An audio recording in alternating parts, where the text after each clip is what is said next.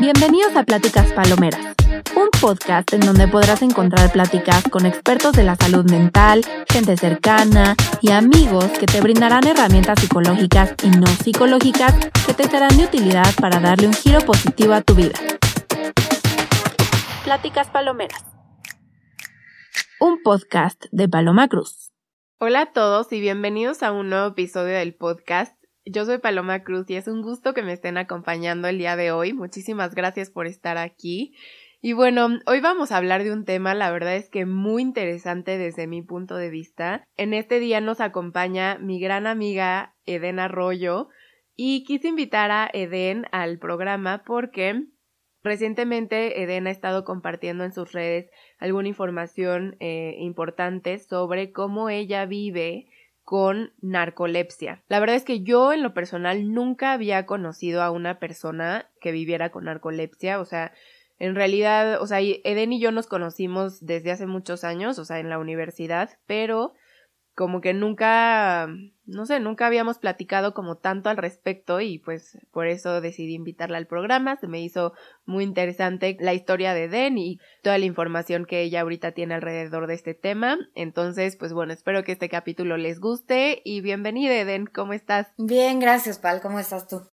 Bien, muy bien, muchas gracias. Muy contenta de estar grabando este capítulo contigo. Sí, ya al fin, porque varias veces me quedé dormida. Sí, sí, justamente. Oye, Den, creo que muchas personas eh, no saben lo que es la narcolepsia, entonces me gustaría que me contaras un poco qué es. Bueno, pues, o sea, como ya dijiste, nos conocimos en la universidad, entonces supongo se intuye que soy psicóloga. Entonces, pues voy a hablar un poco desde esa perspectiva pero también desde mi perspectiva de cómo lo vivo yo. Porque aunque seamos psicólogas y todo, esto no es algo que se vea en la universidad, no es algo que de lo que se tenga mucha información. La narcolepsia es un trastorno neurológico que afecta el ciclo de sueño y vigilia, que es lo que le decimos a la parte de estar despierto, ¿no? O sea, sueño, pues entendemos que sueño y vigilia es estar alerta o estar despiertos.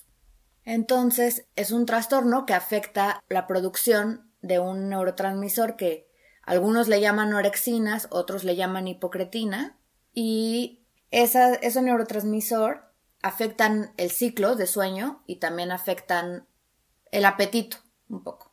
Pero lo que más padecemos las personas con narcolepsia es tener un ciclo de sueño afectado. Otra cosa de la narcolepsia es que no es que tenga sueño todo el tiempo, es que no puedes regular cuándo te da sueño y cuándo no. Entonces hay veces en la noche que te da insomnio. Entonces es como, ¿cómo puede ser que duerma todo el día y en la noche no me pueda dormir? Pero así es. Entonces necesito estos extras para regular estos síntomas. Oye, Deni, ¿por qué aspectos se caracteriza este trastorno? ¿O qué síntomas podemos encontrar en él? O sea, se caracteriza por somnolencia diurna excesiva, que es, digamos, como, no sé si alguna vez has tenido muchísimo, muchísimo sueño y te pones a cabecear así y no puedes parar. Sí. Bueno, es algo similar. Se caracteriza también por exceso de sueño MOR, que en español le llamamos MOR, en inglés le llamamos REM, que significa movimiento ocular rápido, son las siglas. Digamos que cuando estamos soñando, los ojos se mueven, digamos, si en tu sueño estás yendo a la derecha, te vas a la derecha, si en tu sueño estás yendo a la izquierda, te vas a la izquierda y como que se mueven mucho los ojos.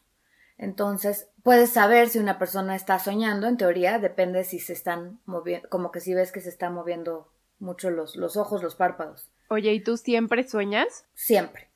Es, es agotador. Pero bueno, también se caracteriza por tener alucinaciones al quedarte dormida o al despertar. Ok, que a mí ahí me gustaría hacer un paréntesis, que en realidad, o sea, las alucinaciones, por si hay algunas personas que no saben qué son, es cuando puedes escuchar, ver o sentir cosas que no están en la realidad, ¿no? Entonces, no sé si a ustedes les ha pasado, a mí sí me ha pasado que cuando me voy a quedar dormida, siento que alguien me habla, como, o, como que escucho un, como alguna voz, no sé. Y en realidad, pues no hay nadie, obviamente. Entonces, pues supongo que eso es lo que a ti también te pasa, ¿no, Eden? Pues sí, eso es una alucinación hipnagógica cuando te estás quedando dormida. Es común que pase después de que pasas mucho tiempo sin dormir. Cuando tienes mucho, mucho sueño, es común que a la gente le pase. Lo que pasa con la narcolepsia es que dicen que tener narcolepsia se siente como no dormir por 48 o 72 horas seguidas. O sea, dos días enteros sin dormir, tres días enteros sin dormir. Así me siento yo en mi día a día si no estoy medicada. No, imagínense. O sea, de verdad imagínense eso. No, oye, Denny, comúnmente a mí, por ejemplo, cuando tengo sueño me duele mucho la cabeza. ¿A ti también te pasa eso? No, o sea, tengo migrañas, Ok. pero creo que es algo que no tiene que ver con, con esto. O más bien está en veremos. Todavía me siguen estudiando en muchas cosas. También algo que le pasa a muchas personas con narcolepsia. A mí no me pasa tanto y cuando me pasa no es aterrador, pero mucha gente sí le pasa y es aterrador porque eso con las alucinaciones luego es muy difícil de manejar. La parálisis de sueño, que en México comúnmente lo conocemos como que se te sube el muerto. Así sentir como que no te puedes mover tú alguna de tus extremidades o que tienes un peso así en el pecho y no te puedes mover. Hay un cuadro muy famoso de, de Henry Fuseli que se llama La pesadilla, búsquenlo, y retrata pues una parálisis de sueño. Así lo vive mucha gente, así de aterrador, digamos. Yo no, por suerte. Oye, Den, platícanos un poquito, eh, ¿cuántos tipos de narcolepsia hay? Hay dos tipos de narcolepsia. La tipo 1, que es con cataplegia. La cataplegia es, digamos, como una pérdida del tono muscular y se produce por emociones fuertes. Entonces no te puedes mover, te quedas como tieso. Mm, No, más bien es como que de repente pierde todo el tono muscular de todo el cuerpo y como que se cae. Esos son casos muy extremos. Pero hay gente que solo, digamos, está riendo y se le empieza a ir como chuequita la boca, como, como que se le empiezan a, Como a relajar como el derretir, músculo. Ajá. ajá, relajar el músculo, ajá, como si tuviera la cara medio derretida y así se, se ríen y así, o a veces los brazos como que pierden fuerza o las piernas entonces se tienen que sentar. Clínicamente se determina que quienes tienen estos episodios tan graves, o sea, clínicamente me refiero en un consultorio por un profesional, tienen narcolepsia tipo 1, ¿no? O sea, con que ya les haya pasado una vez, los médicos dicen, esto es narcolepsia tipo 1. La narcolepsia tipo 2 es la que yo tengo, que es cuando no existe la cataplegia. Hay gente que tiene tipo 1 y no sabe que tiene tipo 1 y se le diagnostica como tipo 2 y de repente tienen alguna situación de pérdida muscular y ya dicen los médicos como, ah, bueno, es posiblemente tipo 1 o es tipo 1. Tienes cataplegia, es tipo 1. No tienes cataplegia, es tipo 2. Lo que decía yo del estudio es que, según también el nivel de orexinas, si tienes una pérdida muy grave, lo catalogan como tipo 1. Y si no, como tipo 2, tampoco hay suficientes datos para decir cuánta orexina, cuánta, hipo- o sea, cuánta orexina o hipocretina tienen. No hay suficientes estudios en personas tipo 2. Oye, ¿y cómo te empezaste tú a dar cuenta que tenías narcolepsia? Pues digamos que empezó hace muchos años. Yo ahorita tengo 27. Cuando entré en la prepa, yo tenía 15 años y empecé a tener pues muchos problemas de depresión y ansiedad y bueno, empecé a ir a psicoterapia y, y mi psicoterapeuta me dijo que tenía que ir con un psiquiatra, entonces ya fui con un psiquiatra y me medicó y entre eso y varios cambios, entre la psicoterapia, la psiquiatría, todo también ayudó mucho que me cambié de escuela y cuando me cambié de escuela yo empecé a estar mucho mejor y aparte pues todo el- lo que yo ya había trabajado en terapia y, que me había apoyado el medicamento psiquiátrico. Entonces, seguía teniendo mucho sueño porque con la depresión es común, pero ya no tenía, o sea, ya tenía ganas de hacer cosas, estaba muy entusiasmada por diferentes cosas, pero de todas formas me seguía quedando dormida y me quedaba dormida en la escuela, me quedaba dormida sobre todo cuando teníamos que leer, leer en voz alta o hacer una actividad que no requiriera de mi de mi participación, de yo estar hablando, porque como ya viste y creo que todos están escuchando, hablo muchísimo, hasta por los codos, entonces si yo no podía hablar o participar o interactuar con alguien, yo me quedaba dormida. Siempre me quedaba dormida yo en la clase de inglés. Entonces me sentaba siempre junto a un amigo y él siempre me despertaba cuando acababa la clase y ya, nos íbamos. Entonces me quedé una vez dormida y de repente desperté y estaba rodeada de niños de sexto de primaria. Aparte yo me sentaba en las filas de hasta atrás y de repente así niñitos como volteando la cabeza eh, 180 grados así, viéndome hacia atrás y cu- cuchicheando, ¿no? Como ya se despertó, ya se despertó. Y yo así paralizada como, ¿qué pasó? O sea, ¿cómo? No, ¿Cuánto tiempo llevo aquí? Y la maestra me, me dijo como, ven, acércate. Y ya me hizo una nota para que se la diera a mi maestra de la siguiente clase. Que me tocaba psicología. Me hizo una nota de que yo estaba con ella trabajando un tema. Ya cuando yo llegué a mi siguiente clase, súper tarde, ¿no? Como ya faltaba súper poco para que acabara, llegué y le di la nota. Yo creo que la maestra de inglés lo hizo un poco en buena onda, como a ver si así ya no se duerme, como que a lo mejor sí necesita descansar, así. Me estoy quedando dormida, quiero decirlo. y ya no lo volvió a intentar. Fui con mi maestra, que además era la psicóloga de la escuela, y me dijo, ¿por qué estabas realmente con ella? Y ya le dije, no, pues es que me quedé dormida. Me dice, ¿te pasa mucho? Porque yo creo que ya le habían reportado otros maestros que me pasaba mucho. Entonces, ¿te pasa mucho en otras clases? Y ya sí, eh, me pasa tal, tal. Entonces me dijo que tenía que yo ir con un especialista, pues a ver qué, qué era lo que pasaba, porque no era normal para mi edad, para mi circunstancia, para mi estilo de vida, no era normal que yo me durmiera tanto. Claro. Entonces, pues yo dije, pues ¿para qué voy con otro especialista? Yo ya voy con un psiquiatra, voy a ir con él. Fui con mi psiquiatra y el psiquiatra me dijo, no, ¿tú estás bien? El problema es que no tienes buenos hábitos. Quiero decir que yo en esa época, a los 16 años, yo no tomaba, o sea, pues sí me desvelaba, pero dentro del rango. Siempre he sido más nocturna, pero tampoco es que durmiera dos horas. Dormía mínimo, mínimo siete horas al día. Ah, ok. ¿no? En la noche, de... podía dormir bien. Em, Sí, no era que en realidad tuvieras malos hábitos, o sea, no era como que te dormías a las 3 de la mañana diario y, ¿no? Sí, que me eh, fuera a echar unas guarapetas todos los días, ni nada. Pero el, el psiquiatra quería que fuera como una especie de monje budista, que todo exactamente perfecto y rutina y disciplina y así. Y pues yo creí, pues le creí, pues era mi especialista, ¿no? Le creí que pues no tenía que indagar más y así seguí viviendo. Cuando acabé la prepa, empecé a estudiar fotografía y era una carrera pues justo en, en la escuela activa de fotografía, entonces una escuela activa que gran parte de la, del currículum es práctico, Ok. ¿no? Entonces no me quedaba dormida porque, repito, pues estaba yo con actividad, entonces eso me ayuda a estar más alerta y me ayuda a estar despierta. Ok. A veces sí me quedaba dormida en las clases, pero no era tan grave. No lo notaba yo tanto porque mis responsabilidades no las estaba yo fallando. No es que en realidad haya cesado, yo creo que más bien tenía yo un estilo de vida que no requería tanto de mí estar despierta. Pero, por ejemplo, ya no podía leer porque me quedaba dormida. Y eso es algo que a mí sí me ha afectado mucho porque yo cuando era niña devoraba libros. Todo el tiempo como que tenía espacios libres. Sí jugaba, pero también leía mucho. Y de repente ya no podía leer, me quedaba dormida. Pero pues bueno, no estaba incumpliendo en la escuela, no estaba incumpliendo en mi casa, entonces pues como que no fue tan grave. Y fue hasta que entré a la universidad, de repente era despertarte a clase de 7 y para mí eso era lo más terrorífico porque no llegaba, llegaba tarde, reprobé varias materias por quedarme dormida y no llegar. Y muchas veces teníamos que leer, pues tú lo sabes, en psicología tienes que leer mucho. Sí, muchísimo. Y yo pues sí leía, pero repito, me quedaba dormida. Entonces, como que un poco de lo que leía, luego en clase cuando lo veíamos, desde lo poquito que leía y de lo que escuchaba a mis otras compañeras, pues yo ahí levantaba la mano y decía mi opinión o mi comentario, aunque no hubiera leído todo.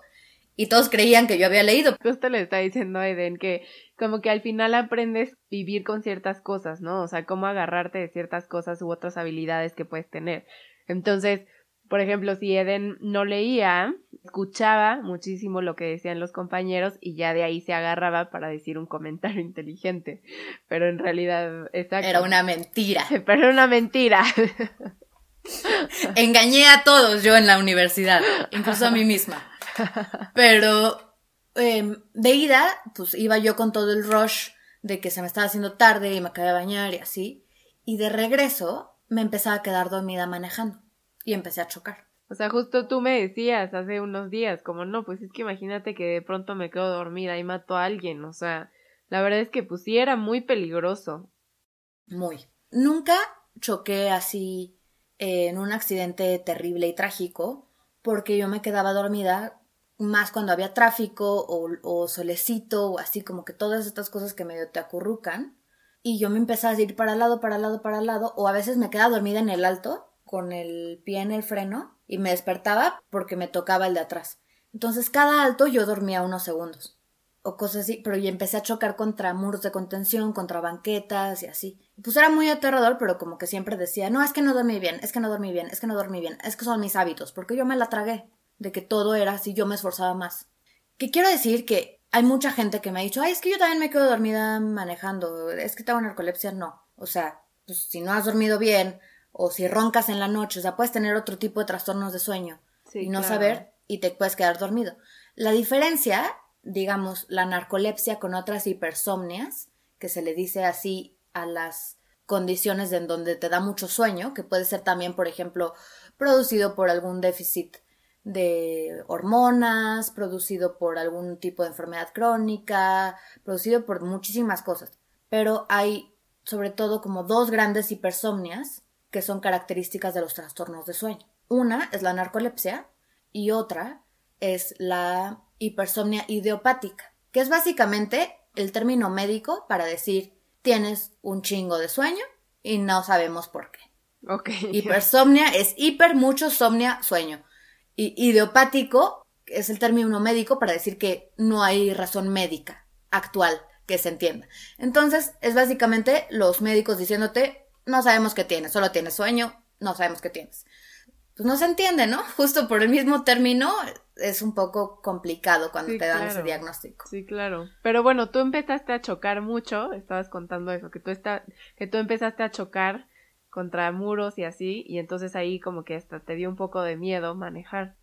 Ajá, pero justo lo que, lo que quiero decir es sobre la hipersomnia y la narcolepsia, es que en la hipersomnia no sueñas y en la narcolepsia sí. Entonces yo en cada alto tenía un mini sueño.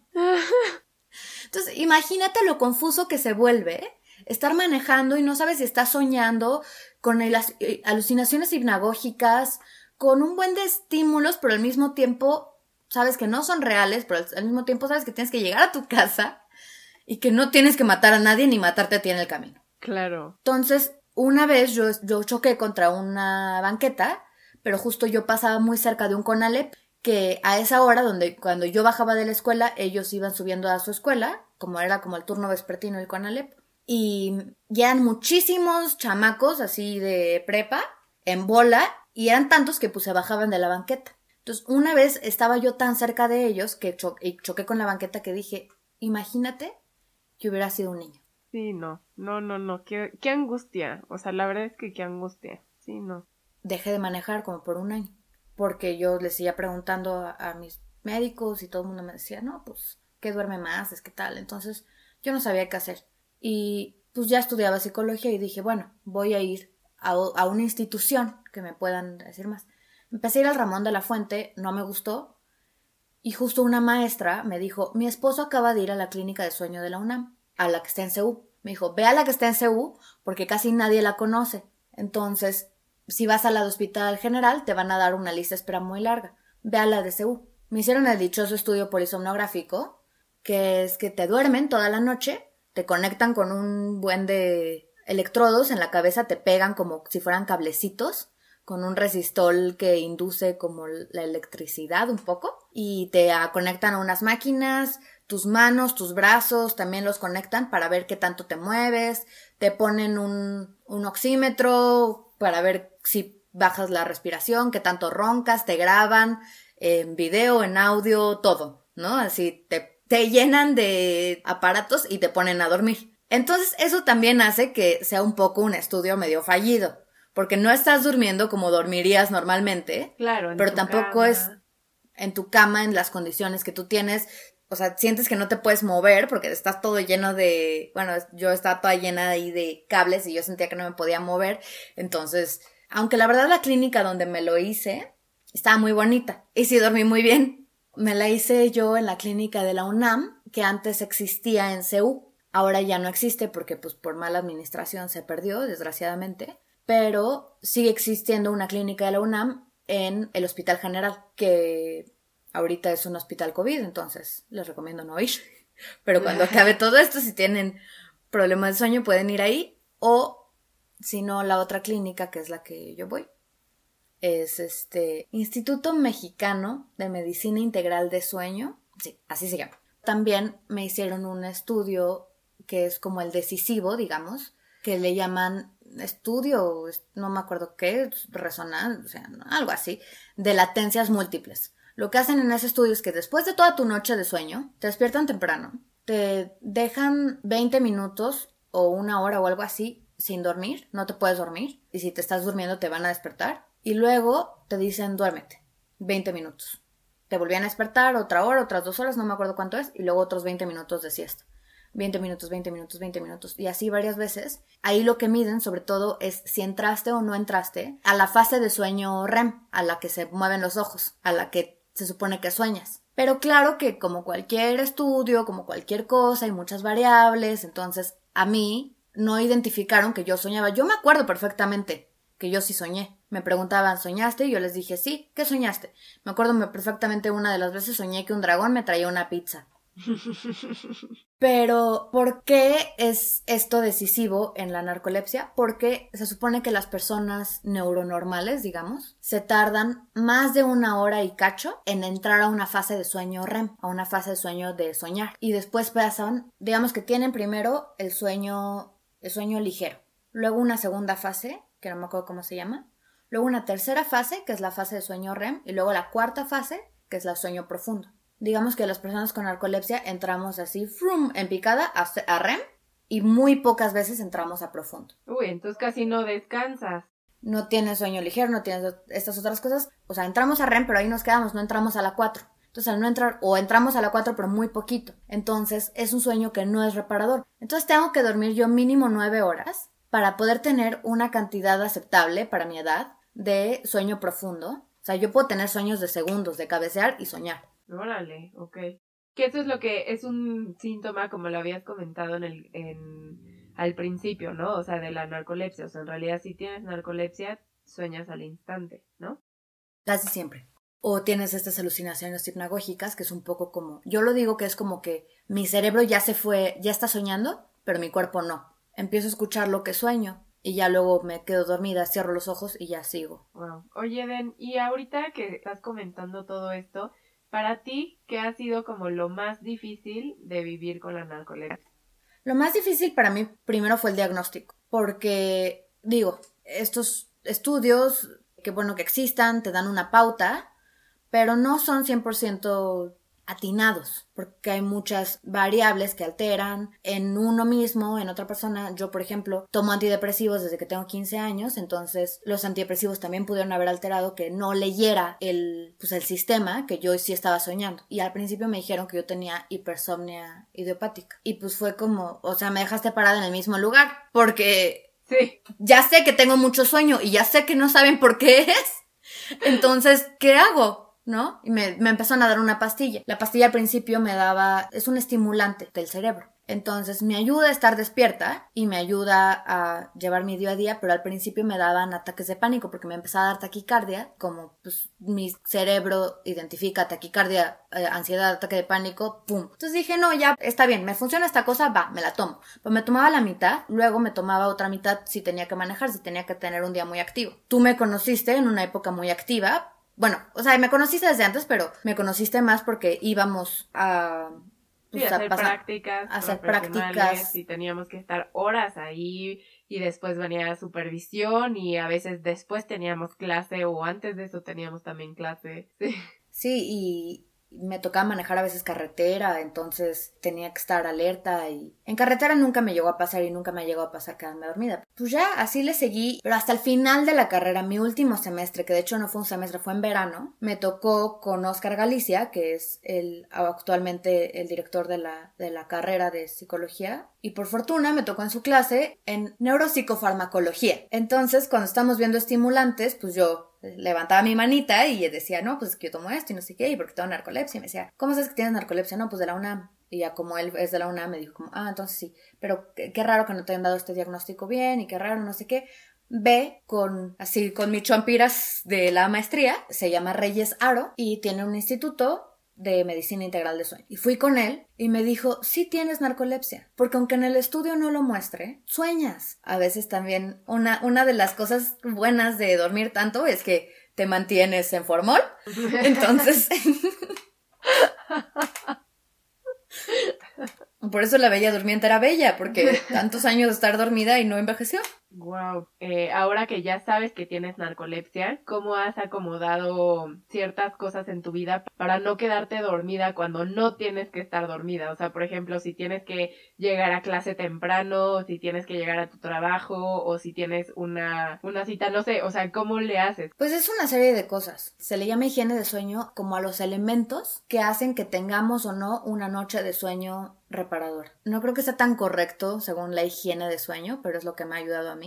Pongo la misma película todas las noches y mi cerebro está concentrado en esa película porque se la sabe de memoria. O sea, al menos los primeros 15 minutos me lo sé de memoria. Entonces ya dejo de como ponerle tanta atención a las alucinaciones hipnagógicas y le empiezo a poner atención a la película y me quedo dormida más fácil. Me cuido de las pantallas. Si me tengo que dormir, digamos, a las 12, pues sé que a las 10 ya tengo que estar sin pantallas o lo menos posible o sin estar pelando el celular o cosas así. No puedo tomar café, el café me, me hace daño. Eh, tomar una siesta a la misma hora todos los días. Y pues también mi trabajo, yo podía empezar como 9 o 10, que no es tan temprano como por ejemplo ir a clase de 7, que Claro. pues reprobé varias clases de 7, ¿no? Justo estoy probando nuevos tratamientos, además de mi medicina, o nuevos tratamientos, nuevas estrategias. O sea, para mí dormir nueve horas no es algo fácil, ¿no? Hay gente que dice, ay, me encantaría dormir tanto. Y es como, para mí es un, es parte de mi tratamiento.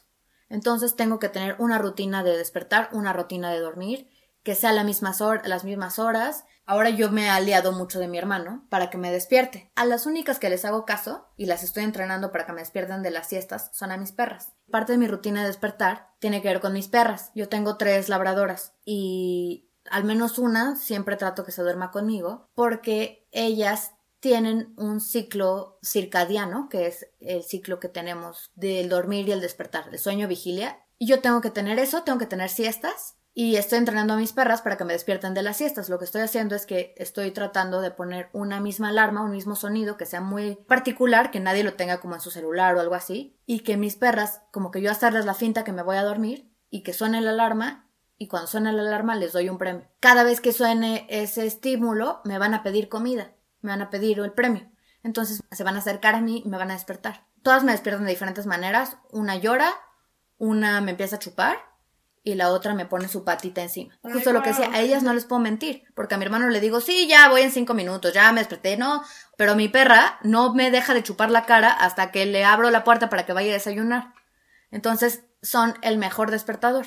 Claro. Que esas son de las cosas que se me ocurren. También no tomar cosas con mucho azúcar o mucha o con cafeína o con teína a la hora de la noche. Si hago ejercicio siempre tiene que ser a la hora de no necesariamente en el día, pero tiene que haber luz de día. Eh, cuando me voy a dormir, al menos dos horas antes cambio las luces y pongo una luz que es más amarilla. Ahorita que estamos en cuarentena, puede que sea todo el día en pijama, pero tengo mi pijama de día y mi pijama de dormir. Mi pijama de dormir es solo para mi cama. Entonces, ese tipo de cosas, hacer mi cama, cosas así que yo antes decía como, esto es una tontería, ¿eso para qué? Ahora para mí son fundamentales y son parte de mi autocuidado y son parte de mi higiene. Y también muchas veces, si me da mucho sueño manejando, pues lo que hacía era pararme ya. También yo sabía, hoy tengo mucho sueño, hoy me desvelé, hoy no voy a manejar. O tratar de manejar y llegar a un punto, aunque estuviera a una cuadra de mi casa, no importa. Si era un punto seguro, me paraba y me dormía. Claro, que eso igual era lo que te estaba preguntando la otra vez. O sea, yo tenía como esta, no sé, esta idea de que las personas con narcolepsia así de que iban caminando y de pronto se caían.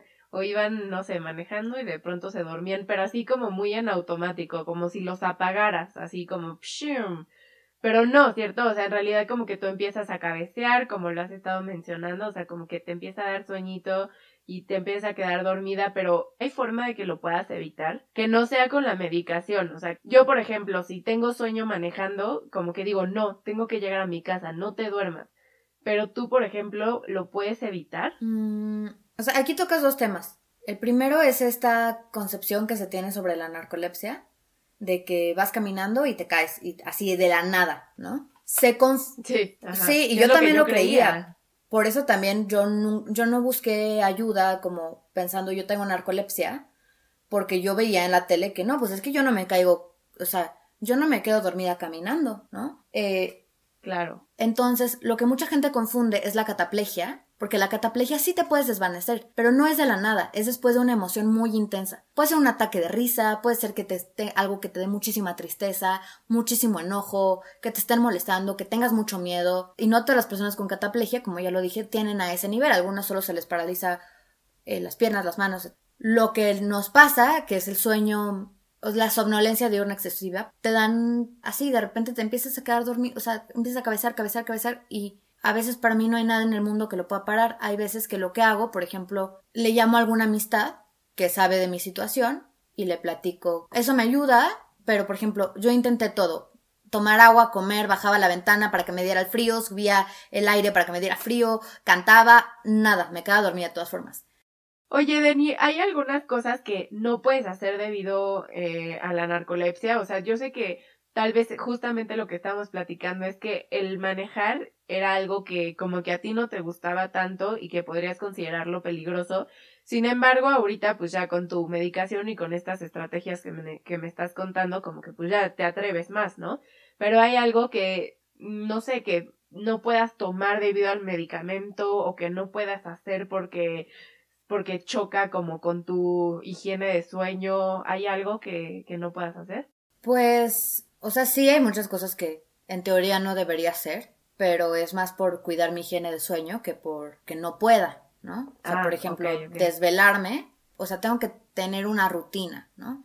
o no es de que tenga una discapacidad que no me permita hacer algo, aunque hay quien sí le llama una discapacidad, pero eh, yo no lo vivo así, no lo vivo como, como algo que no me permita, sino que no lo puedo yo tener todo como una persona neuronormal, digamos, ¿no?